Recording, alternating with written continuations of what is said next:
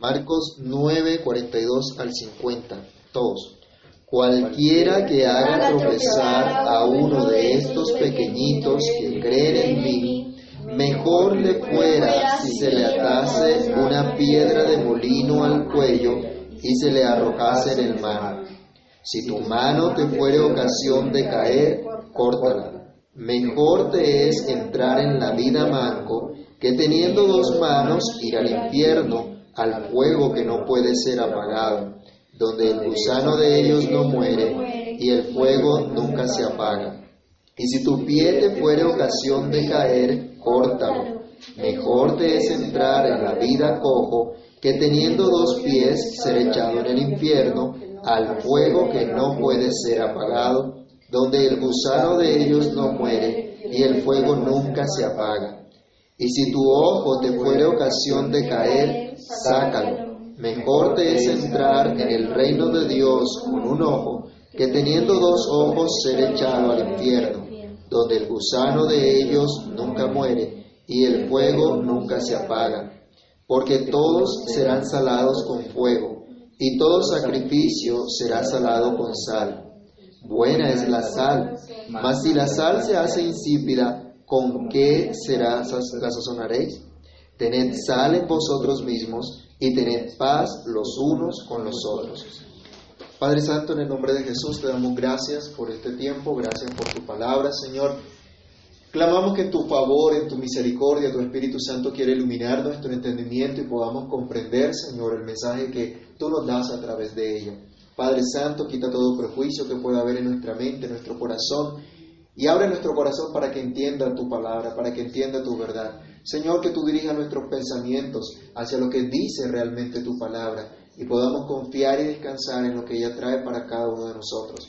Que tu palabra sea de edificación, exhortación y consolación para nuestras vidas. Te lo rogamos en el nombre del Señor Jesús y te damos muchas gracias. Amén. Pueden tomar asiento, hermanos.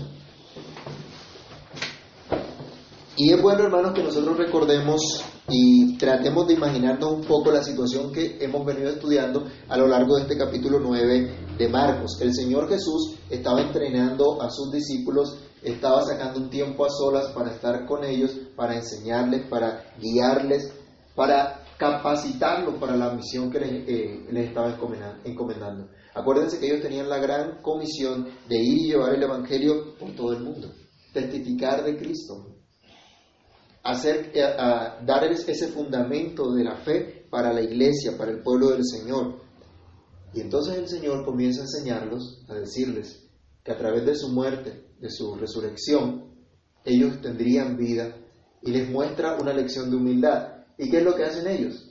¿Qué es lo que piensan ellos? Mientras el Señor les enseña humildad, ellos están pensando en grandezas y estaban peleando entre ellos pensando quién de ellos iba a ser el mayor, quién iba a ser el más grande. Ahora viene el Señor, corrige esa percepción y les dice que el más grande tiene que ser el servidor de todos. Ante esa palabra del Señor, la conciencia tocada de, Juan le hace manifestar al Señor, bueno, nosotros reprendimos a una persona que echaba demonios en tu nombre, pero como no nos sigue, se lo prohibimos. Y la respuesta del Señor es, no hagan eso. La respuesta de Jesús es, el que no es contra nosotros, por nosotros es no tienen por qué este, tener ese, ese exclusivismo eh, perjudicial, pensar que si por el simple hecho de que no pertenezcan a, ese grupo de los doce, entonces no, no es discípulo, no es creyente. Y los llama entonces a que les sirvan. Y les promete que todo aquel que hace parte del, del pueblo del Señor y al que usted le sirva porque hace parte del pueblo del Señor, no va a perder su recompensa. Es lo que ha venido enseñando, pero sigue el Señor hablando, sigue el Señor instruyendo. Y ahora les va a dar también otra parte de la, de la enseñanza para que ellos consideren y diríamos, bueno, son como muchas enseñanzas muy rápido, ¿no? Pero ¿acaso no era verdad que eran como muchas también las percepciones equivocadas que tenían los discípulos? Y yo me pregunto, ¿será que son muchas también las percepciones equivocadas que tenemos nosotros hoy día? Ellos tenían que llevar el Evangelio por todo el mundo, pero tenían percepciones equivocadas y era necesario que el Señor corrigiera esas percepciones. Nosotros también hoy como creyentes estamos llamados a llevar la buena noticia a todo lugar, pero seguramente hay, percepciones equivocadas en nuestras vidas y debemos corregirlas. ¿Y quién las puede corregir sino el maestro? ¿Se acuerdan que Juan le dijo al Señor, maestro? La semana pasada habíamos visto eso, cómo se acerca y le pregunta, pero se acerca a él diciéndole maestro y reconoce que Jesús es ese maestro. Por esto, el Señor prosigue entonces con una advertencia. Y la advertencia eh, puede, nos puede servir a nosotros hoy como el título de nuestra, de nuestra reflexión y es cuidado con los tropiezos.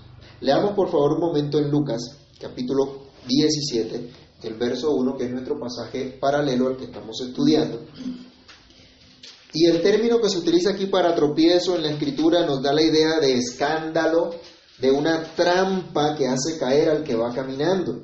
Y si entendemos entonces por la Biblia que nuestra vida es también un caminar, un peregrinaje hacia nuestra patria celestial, es muy al lugar entonces esta advertencia. Leamos Lucas 17.1. Dijo Jesús a sus discípulos, imposible es que no vengan tropiezos, mas hay de aquel por quien viene. Entonces lo primero que vamos a mirar acá hoy es cuidado con los tropiezos a la fe de los demás. Cuidado con los tropiezos o con hacer caer o con poner trampa al que va caminando en pos de Cristo. Que no afecte, que no dañe su fe a los creyentes. Y el Señor Jesús acá en este versículo que acabamos de leer nos dice, los tropiezos vendrán, tropiezos habrán, tropiezos van a venir. ¿Y a quién de nosotros le gusta tropezar? A nadie, ¿cierto? Y, y ninguno de nosotros buscamos los tropiezos. Pero vienen los tropiezos y el Señor dice, van a venir los tropiezos. Es una realidad con la cual nosotros tenemos que lidiar. Y creo que todos los que estamos aquí hoy hemos experimentado esos tropiezos en la vida, ¿o no?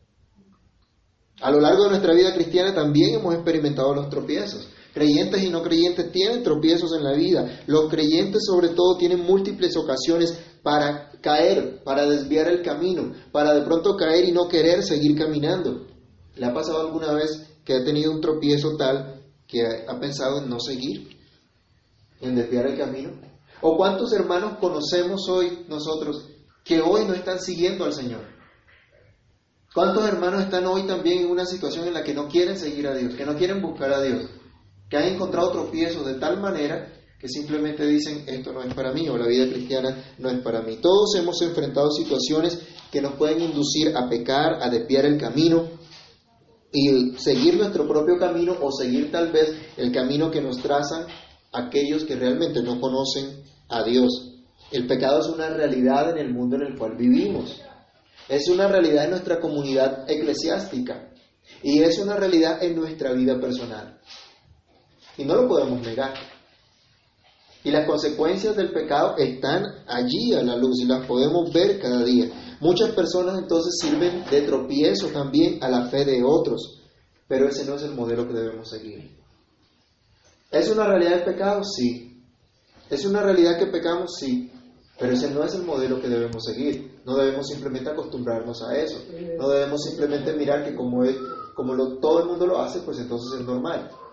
Y nuestro concepto de algo normal es que, que todos están allí, ¿no? Cuando vemos de pronto en matemáticas la curva de la normal, vemos como una parte, una sección que cubre mucho, mucho espacio. Entonces decimos es normal simplemente porque todas las personas actúan de la misma manera. Mientras haya pecado en este mundo, va a haber tropiezo. Pero el Señor nos advierte, cuidado con poner tropiezo a la fe de otros. Cuidado con ser tú piedra de tropiezo para otros. No importa si aún a ti te han puesto tropiezo.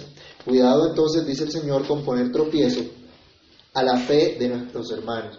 Cuidado con el ejercicio de la libertad que tienes en Cristo. Que esa libertad que el Señor te ha dado no sea una excusa para hacer pecar a otras personas. Algunos creen que la libertad que el Señor les dio es para hacer lo que bien les parezca. Y esa libertad realmente es para servir a los demás, a los pequeñitos de Cristo, como dice el Señor acá. Acuérdense en el versículo 36, leamos nuevamente Marcos 9, versículo 36, cuando el Señor está dando la enseñanza, dice que Él tomó a un niño y lo puso en medio de ellos y tomándolo en sus brazos les dijo, el que reciba en mi nombre a un niño como este, a mí me recibe. Ya habíamos estudiado ese pasaje, pero estamos en, eh, muy seguramente en la, continuación de la misma enseñanza. Y el ejemplo está puesto allí con ese, con ese niñito que había puesto el Señor. Y les está diciendo, cuidado con esos pequeñitos de Cristo, eso que puso allí en medio de ellos para enseñarles, les llama la atención cualquiera, ¿sí? cualquiera que haga tropezar a uno de estos pequeñitos. No importa la función que desempeñe, no importa eh, el tiempo de creyente que lleve, si hace tropezar a uno de los pequeñitos de Cristo, dice el Señor, es mejor que se le cuelgue una piedra que tiene un hueco y se le cuelgue en la cabeza como especie de sombrero o de collar y que sea lanzado al fondo del mar. ¿Se pueden imaginar un momentico cómo sería una muerte así? Es una de las formas más terribles de morir, teniendo un gran peso sobre su cuerpo que no le permite flotar en el agua, que no le permite nadar, sino que se hunde y obviamente se va a ahogar. Dice el Señor, es mejor la muerte más terrible para una persona que ser piedra de tropiezo para uno de los pequeñitos, para uno de los niños, para uno de los que son como niños, de los que apenas han comenzado a, seguir al Señor o a escuchar del Señor.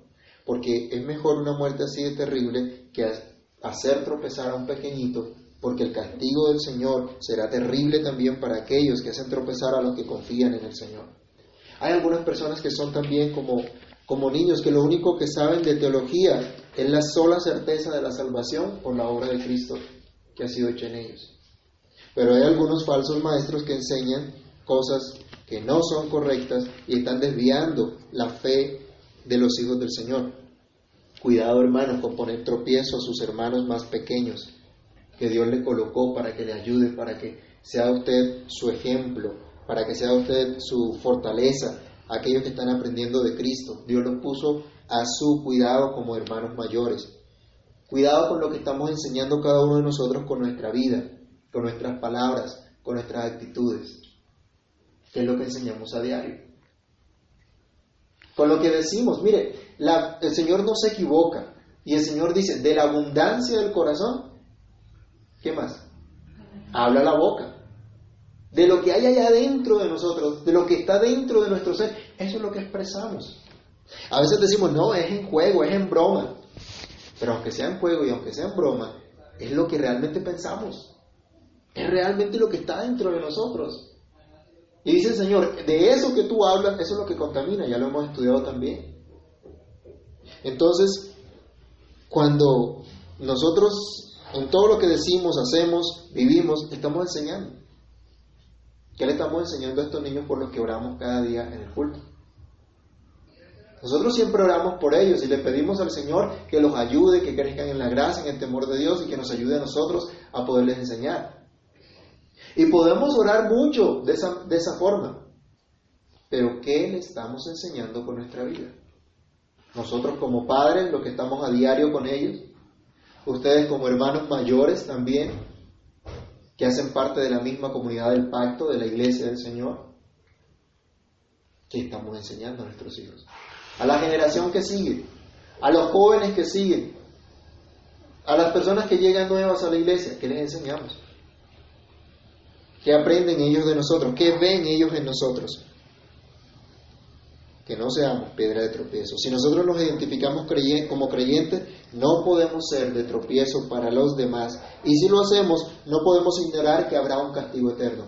Dice el Señor, es mejor que se la tase la piedra de molino y que, sea arrojado al, al mar. Y luego viene en los versículos siguientes una exhortación donde el Señor también va a decir, hay un castigo eterno, hay un infierno de fuego. Dice el Señor, es mejor una muerte terrible que irse a la muerte física que irse al infierno. Le conviene más a una persona la muerte física que hacerle daño a los hijos de Dios. ¿Saben? Hay personas que no consideran esto. Hay personas que no consideran el daño que pueden hacer a otros, colocándole tropiezo, colocándole una trampa. ¿Ha visto los juegos de a veces que decimos que son juegos de niños, que alguien va caminando y, se le mete el pie para que se caiga? Y cuando se cae, ¿qué hace? A reírse a carcajadas porque se cayó. Eso es maldad. A veces nosotros no lo consideramos de esa manera, pero eso es maldad. Y en la vida cristiana, mucha gente actúa con maldad y no considera que está haciendo maldad contra Dios. Algunos creen que el infierno no existe. Hoy algunos dicen que el infierno es una parábola, es una metáfora, eh, es un cuento, simplemente. Aún muchos cristianos dudan de la existencia de un infierno y consideran Dios tan bueno. ¿Cómo, cómo va a echar Dios al infierno a alguien? No, eso no, no puede ser, no va con Dios. Acuérdense, Dios es santo, Dios es justo. Y Él, él, él promete que ese, ese castigo es real. Y algunos dicen, bueno, pero no lo vemos todavía, ¿no? No vemos que se cumpla. A su tiempo llegará. Veamos una cita donde el Señor nos dice que todo aborrecedor de lo bueno, todo hacedor de maldad, todo incrédulo, que coloca tropiezo a los pequeñitos de Cristo, será arrojado al infierno. Miremos Mateo 25, 41. Mateo 25, 41. Dice, entonces dirá también a los de la izquierda, apartaos de mí malditos. ¿A dónde? Al fuego eterno preparado para el diablo y sus ángeles. ¿Cómo es ese fuego que dice el Señor? ¿Cómo lo describe? ¿Por un ratico momentáneo? No, habla del fuego eterno. Habla de un fuego eterno, de una condenación eterna. Y veamos segunda de Pedro, la segunda carta de Pedro en el capítulo 2, versículos 1 al 3, cuando Pedro advierte a los hermanos en contra de los falsos maestros, dice que para ellos hay una condenación similar. Así como para el creyente hay vida eterna, para el incrédulo, para el impío, para el que coloca tropiezo a los hijos de Dios, hay una condenación también. Segunda de Pedro 2, del 1 al 3. ¿Quién lo tiene? Pero hubo también falsos profetas entre el pueblo, como habrá entre vosotros falsos maestros que introducirán encubiertamente herejías destructoras y aún negarán al Señor que los rescató, atrayendo sobre sí mismos destrucción repentina y muchos seguirán sus disoluciones por causa de, los cuales el camino de la verdad será blasfemado y por avaricia harán mercadería de vosotros con palabras ingidas sobre los tales sobre los tales ya de largo tiempo de la condenación no se tardará en su perdición no se duerme ¿Qué dice el Señor? Efectivamente habrá quienes coloquen tropiezo. Efectivamente habrá mucha gente que tropezará, que desviará.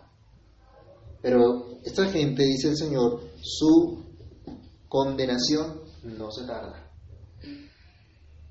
No van a escapar a la condenación. Y su perdición, dice, no se duerme. Así que el castigo es cierto. El castigo es verdadero.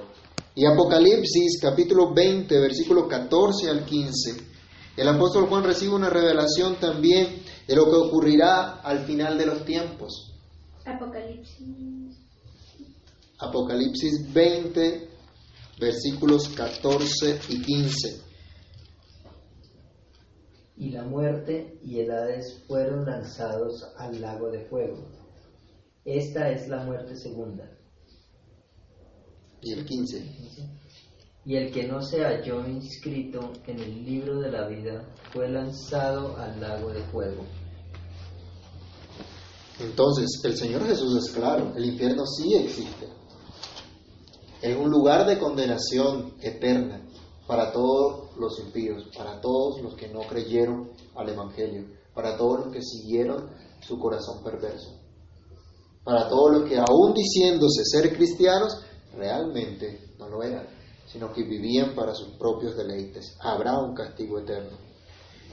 Pero regresando a Marcos, a lo que el Señor está diciendo, otra cosa que podemos aprender acá, cuando el Señor advierte cuidado con los tropiezos, es cuidado con los tropiezos a los demás, pero también cuidado con los tropiezos a tu propia fe. Es posible que otros te quieran engañar, pero Proverbios capítulo 1 versículo 10, un padre sabio está diciendo a su hijo, hijo mío, si los pecadores te quisieran engañar, no consientas. Si los pecadores te quieren desviar, no consientas, no lo permitas. Es posible que otros quieran engañarte. Aún es posible que tu propio corazón te engañe. La Biblia dice que engañoso es el corazón y solo Dios lo conoce. Pero Jesús advierte, ten cuidado, que no seas tropiezo a otros, pero tampoco seas tropiezo a ti mismo. Debes tener cuidado de ti mismo. Es lo que nos ilustra los versículos 43 al 48 aquí de Marcos 9. Volvamos a, leerlo porque el Señor habla de una manera muy gráfica y, y Marcos recoge gráficamente ese, ese relato para ilustrarnos el cuidado que debemos tener. Si tu mano te fuera ocasión de caer, córtala. Mejor te es entrar en la vida manco que teniendo dos manos ir al infierno, al fuego que no puede ser apagado, donde el gusano de ellos nunca muere y el fuego nunca se apaga. Si tu pie te fuera ocasión de caer, córtalo. Mejor te es entrar en la vida cojo que teniendo dos pies ser echado en el infierno, al fuego que no puede ser apagado. El 47. Si tu ojo te fuera ocasión de caer, sácalo Mejor te es entrar en el reino de Dios con un ojo que teniendo dos ojos ser echado al infierno, donde el gusano de ellos nunca muere y el fuego nunca se apaga. Aunque esta expresión donde el gusano de ellos nunca muere y el fuego nunca se apaga, eh, del versículo 49, se repite en nuestra traducción, hay otras traducciones que solo lo presentan en el 49, no se repiten en el versículo 44 y 46 algunos no lo, no lo tienen. Pero a pesar de eso, podemos entender, es simplemente nos está reforzando, afirmando lo que Jesús está diciendo de la realidad del castigo eterno, de la realidad de un infierno para aquellos que realmente no siguen al Señor. Es un cuadro muy aterrador. O yo no sé si a usted no le da terror pensar en, en el infierno. Y a veces a veces en la iglesia se, se, dice, no, no hay que pensar en el infierno, ni hablar del infierno, ni predicar del infierno. Jesús lo hizo. Y el predicador que más ha hablado del infierno es el mismo Señor Jesús. Y algunos de pronto simplemente quieren sacar esa enseñanza como que no, no, no cuadra con, con, lo que es, con lo que es Dios. El Señor advierte entonces de las consecuencias de desviarse de la fe, de las consecuencias de seguir los tropiezos por causa del pecado, no solo el pecado de otros, sino el pecado, el pecado propio, por consentir el pecado. La mano, el pie, el ojo, no son órganos vitales para nosotros, no son muy necesarios para, para nosotros. Dios lo puso en, en nuestro cuerpo como órganos que tienen una función principal y que nos hace falta si no, si no está esa función. Son muy necesarios, son puestos a cumplir una función importante. Pero cuando estos miembros se corrompen, se mueren, ¿qué pueden hacer? Pueden afectar los otros miembros. ¿No han visto ustedes que hay algunas personas que para que no se le corra la muerte que ya tienen uno de estos miembros, le tienen que amputar el otro? Perdón, le tienen que apuntar ese miembro que está muerto para que no se muera el otro también, para que no dañe el otro. Hemos visto personas amputadas, una pierna, una mano, aún personas sin un ojo, por causa de una, de una enfermedad que les, que les daña, que puede dañar el resto del cuerpo. Ahora, el Señor no quiere decir con esto que mm, simplemente, literalmente, hagamos de pronto esto también, ¿no? De que nos cortemos una mano, nos saquemos un ojo o algo por el estilo. El Señor toma esta ilustración para describirnos gráficamente el poder corruptor que tiene el pecado que no trae otra cosa sino la muerte. Y si nosotros consentimos el pecado, vamos a experimentar las consecuencias destructoras del pecado. Algunos toman la gracia de Dios como libertinaje y siguen entonces una vida igual que aquellos que no conocen a Cristo, una vida de disolución, de pecado continuo, donde no hay arrepentimiento verdadero, donde no hay fe, donde no hay una acción contundente contra el pecado, sino simplemente se habitúan al pecado y, y traen y trae muerte para sí mismo. Miremos Romanos capítulo 8, versículos 6 al 8 y también Romanos capítulo 8 del verso 12 al 13.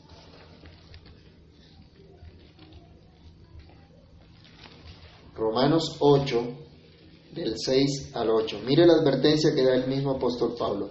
Porque el ocuparse de la carne es muerte, pero el ocuparse del espíritu es vida y paz por cuanto los designios de la carne son enemistad contra Dios, porque no se sujetan a la ley de Dios ni tampoco pueden.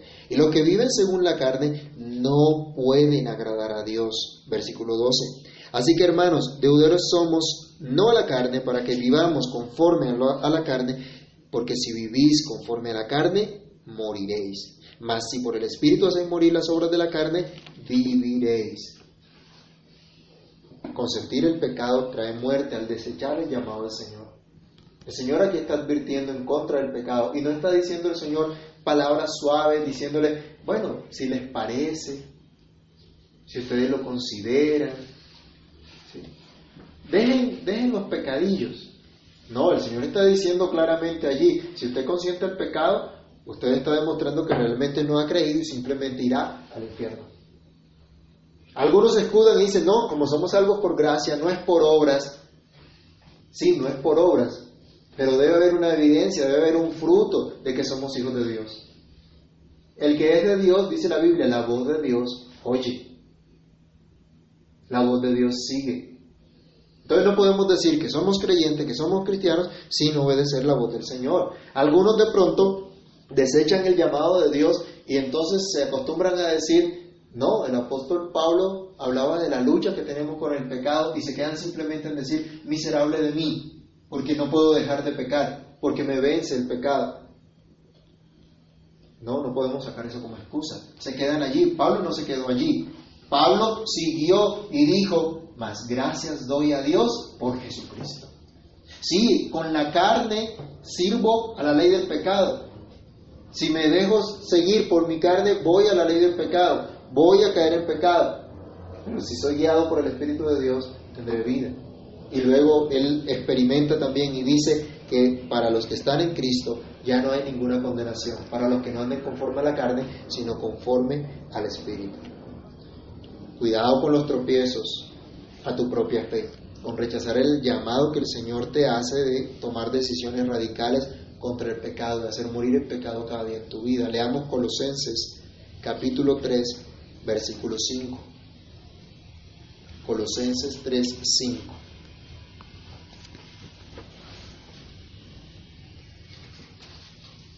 ¿Qué nos dice?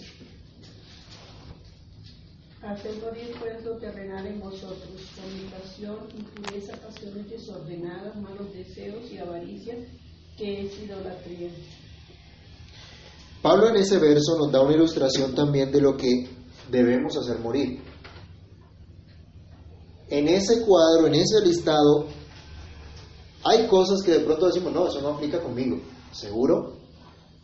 Podemos mirar de ese pequeño listado que da Pablo allí.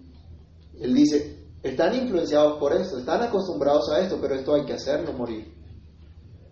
Está diciendo, hay un trabajo por hacer. Sí, con Cristo estamos crucificados. No vivimos nosotros. Es Cristo que vive en nosotros, entonces hay que hacer morir esas cosas. Hay que dejar a un lado estas cosas. Y podemos relacionar entonces de lo que habla Pablo acá con lo que dice el Señor de los pies, de las manos, de los ojos. ¿Será que algunas de estas cosas de las que habla Pablo han sido o son parte de nuestra práctica de vida, de nuestra forma de pensar, o de lo que vemos, o ansiamos, o deseamos? Algunos hablan de la ventana del alma, de los ojos como la ventana del alma. Bueno, ¿qué es lo que vemos o qué es lo que eh, anhelamos o cuáles son las perspectivas que tenemos o las expectativas que tenemos? ¿Será que son cuestiones pecaminosas como las que aquí describe Pablo?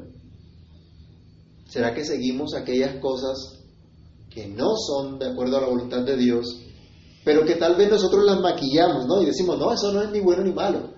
O podemos preguntar, no, pero eso no tiene nada de malo. O aún la gente de hoy día en nuestra sociedad dice, no, eso no es malo. Pero nuestra sociedad recuerden que llama malo a lo que es bueno. Pero a lo que es malo, a eso están llamando bueno. Y lo defienden. Y colocan leyes para defender lo malo. ¿Será que nosotros estamos influenciados por estos conceptos de la sociedad de hoy? Cuidado con desechar el llamado del Señor a mortificar el pecado en nuestras vidas en lugar de consentirlo. ¿Cómo vemos la vida hoy día, hermanos? ¿Cómo estamos viendo cada circunstancia que atravesamos, cada dificultad o cada logro? ¿Qué expectativas tenemos nosotros de la gente que nos rodea? De la vida y de la gente que nos rodea. ¿Cuáles son las expectativas que tenemos? ¿Qué pasa si esas expectativas no se cumplen? Nos llenamos de frustración, nos llenamos de dolor, de angustia, de tristeza. Bueno, entonces, ¿por qué no seguimos la, la verdad del Señor cuando dice que a los que aman a Dios todas las cosas les ayudan a bien? Hay gente que se frustra, hay gente en la vida cristiana que está frustrada porque no se cumplieron las metas, las expectativas. Pero es que acaso Dios hará algo que no sea bueno. Dios es bueno y Dios no puede hacer nada que no sea bueno. Todo lo que Dios hace es bueno. Nosotros somos duros para entender esto. Así que, hermanos, ¿por qué no seguir la advertencia del Señor y conscientes del pecado en nuestra propia vida? Atendemos el llamado del Señor de hacer morir el pecado, de mortificar el pecado. ¿Por qué pensar nosotros como los que están sin Cristo cuando no se considera que hay un castigo eterno? Otra vez el versículo 48 dice, donde el gusano de ellos nunca muere y el fuego nunca se apaga. Hay un castigo eterno para aquellos que no toman decisiones contra el pecado. Algunos piensan que el hecho de que la condición pecaminosa que tenemos, que estamos expuestos al pecado, que somos débiles, es una excusa simplemente para habituarnos al pecado y vivir en pecado. No, a eso no nos llama el Señor. Algunos dicen entonces que, eh, que con la muerte física acaba todo e ignoran el castigo de Dios. Algunos dicen, no, ¿cuál infierno o cuál vida eterna? Simplemente te mueres y ya, y eso se acabó. La Biblia no habla de eso. La Biblia no sabe de aniquilación o dejar de existir. La Biblia solo nos sabe decir de vida eterna o de castigo eterno. Hermanos, si nosotros hemos creído en Cristo, debemos atender entonces la advertencia del Señor. Y debemos entonces nosotros decir que somos salvos para siempre si seguimos esa advertencia si atendemos a ese llamado y esa enseñanza del Señor. Pero si nosotros simplemente consentimos el pecado en nuestra vida en lugar de mortificarlo, no nos podemos actar y decir, no, yo soy parte del pueblo de Dios, yo soy parte del pacto que Dios hizo, y confiar entonces en el Señor. ¿En qué voy a confiar? Si no estoy viviendo conforme al llamado que Dios me hizo. Ahora, si somos cristianos, Dios nos capacita para vivir como cristianos. Miremos primera de Juan, capítulo 2, versículo 6. Aquí hay una exhortación interesante para todo aquel que es creyente, para todo aquel que se identifica con Cristo, que se identifica como cristiano entonces. ¿Quién lo lee?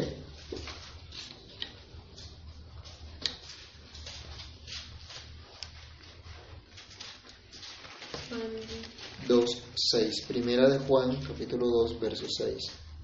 Verso 6. El que, me, el que dice que permanece en Él debe andar como Él anduvo. Entonces, ¿cómo nos damos cuenta si realmente estamos permaneciendo en el Señor? Si andamos como Él. Es la única evidencia que tenemos, es el único fruto que podemos tener, es la única seguridad que podemos tener. Ahora, no es porque nosotros nos esforcemos en hacerlo, es porque Dios nos da la capacidad de vivir en esa verdad. Por último, en el capítulo 9 de Marcos, el Señor finaliza su enseñanza diciendo, porque todos serán salados con fuego y todo sacrificio será salado con sal.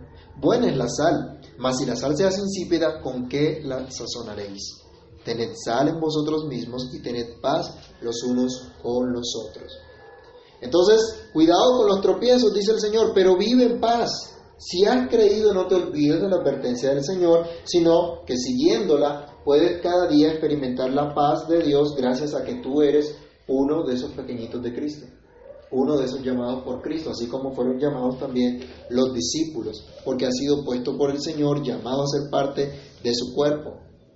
Nos dice entonces en estos versos, vive en paz, aún en medio de la prueba.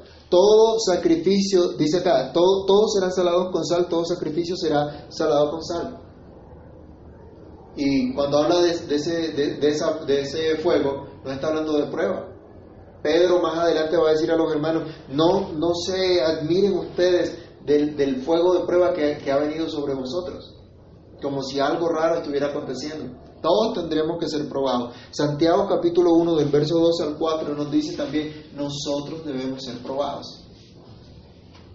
Pero la prueba produce paciencia y dice el Señor, pero tenga la paciencia su obra completa para que estén completos, perfectos en el Señor. A través de la prueba, ¿qué va a ocurrir? se va a mostrar qué es lo que hay en nosotros. Dios nos va a mostrar también cuáles son los pecados que hay en nosotros de los cuales tenemos que arrepentirnos y volvernos al Señor. Y nos va a mostrar Dios también que podemos confiar, que podemos regocijarnos en Él, que no hay razón para afligirnos y que Dios tiene cuidado de nosotros. Y que Dios nos dice, no temas, yo te ayudo. Los discípulos serían sometidos a prueba, cuando el Señor fuese entregado a la muerte, los discípulos serían sometidos a prueba, pero Dios mismo mostraría que estaba con ellos. Dios mostraría que los discípulos eran puestos por Dios. Hermanos, hoy nosotros también somos testigos de esto mismo. Y si Cristo no ha cambiado, la Biblia dice que Él no puede cambiar, entonces nosotros también seremos sostenidos por Cristo, así como fueron los discípulos. Él estará con nosotros a la hora de la prueba y Él nos mostrará y mostrará a los demás que está con nosotros. Así que podemos tener paz testificando de Cristo por siempre. Juan dijo a Jesús, tú eres el Maestro. Y Juan pudo testificar entonces de lo que Cristo había hecho también por él. Vivir en paz testificando de lo que Cristo ha hecho. Y utiliza el Señor una expresión y es, tengan sal en ustedes y sean sal bueno, ¿y, qué ocurría con la sal que ellos, eh, que ellos usaban en esa época? Esa sal que la sacaban del mar muerto a veces estaba mezclada con yeso y perdía su sabor. Al perder su sabor, al no poder salar, no poder preservar, ¿para qué servía? Es lo que dice, es insípida, no sirve para nada. En cambio, la que se mantiene, la que puede preservar, esa es la que se necesita. Acuérdense que Jesús nos ha puesto como luminares de este mundo, como luz y como sal de la tierra para preservar también. Jesús nos ha preservado, nos ha alejado del pecado, nos ha traído a vida eterna, a vida nueva. Y eso es lo que debemos testificar también. Jesús es el dueño de nuestra vida, es aquel a quien debemos seguir, a quien debemos amar porque Él nos amó primero, el que nos dio vida cuando estábamos muertos en delitos y pecados y eso es lo que debemos testificar a otros, lo que Cristo ha hecho en nuestras vidas. Juan recibió entonces también esa enseñanza y él lo pudo testificar después a los hermanos, a toda la iglesia y testificó una y otra vez. Cuando usted lee el capítulo 1 de Juan, dice, la vida se nos manifestó. Estaba con nosotros, vimos su gloria, gloria como el unigénito del Padre. Él testificó que en Jesús estaba la vida. Él experimentó esa vida. Y luego escribe una carta universal donde le dice a la iglesia, de lo que nosotros vimos, de lo que palparon nuestras manos, lo que vieron nuestros ojos tocante al verbo de vida, eso es lo que testificamos. ¿Con qué propósito? Con que ustedes tengan comunión con nosotros y nuestra comunión es con el Padre y con su Hijo Jesucristo. Eso nos llama Dios, eso es lo que quiere Dios. Que podamos entonces testificar de lo que Cristo ha hecho en nosotros. Eso hizo Juan y eso hicieron los demás apóstoles también, llamando a la iglesia a tener una vida de comunión con Dios, de paz con Dios por medio de nuestro Señor Jesucristo. Disfrutando y compartiendo esa paz de Cristo. Le dice el Señor, tengan paz unos con otros. Es la última frase que utiliza el Señor en esta oportunidad para cerrar esta enseñanza. Les dice, en lugar de estar en conflicto entre ustedes pensando quién va a ser el más grande, tengan paz al servirse los unos a los otros, en presentarse cada día a Cristo los unos a los otros, en lo que viven a diario. Hoy podemos pensar entonces también nosotros hermanos que en lugar de lamentarnos y angustiarnos por no tener lo que, eh, quisiéramos de este mundo, pero que realmente nos aleja de Dios, en lugar de defender nuestro propio honor, de hacer prevalecer nuestros conceptos o nuestros objetivos personales que lo que acarrean son peleas con las demás personas, en lugar de estar angustiado, temeroso de que me puedan hacer daño esta o aquella situación, esta o aquella persona, eso ¿qué demuestra? Que no confiamos en Dios. Si andamos temerosos, ¿qué, qué demuestra eso? Que no le creemos a Dios, que somos incrédulos. En lugar de todo eso, dice el Señor, tengan paz. ¿Cuál paz? Pues la que nos da Dios, la que nos da Cristo. Experimentar esa paz que ya perdonó todos nuestros pecados. Y dice la Biblia que, que no escatimó a su propio Hijo, sino que lo dio por todos nosotros. ¿Cómo no nos dará con Él también todas las cosas? ¿Cómo no nos va a dar Dios lo que realmente necesitamos? A veces nosotros tenemos una percepción equivocada y pensamos que necesitamos esto o aquello, y Dios no nos lo da. Entonces, porque no lo necesitamos en realidad. Porque Dios sabe lo que necesitamos y tiene cuidado de nosotros. Cuando tenemos poco, o aún cuando tenemos mucho, Dios nos lo da para que lo disfrutemos, nos lo da en abundancia. Así que de este modo podremos experimentar entonces nosotros también como vivir en esa paz de Dios, disfrutar de esa paz de Dios y compartirla.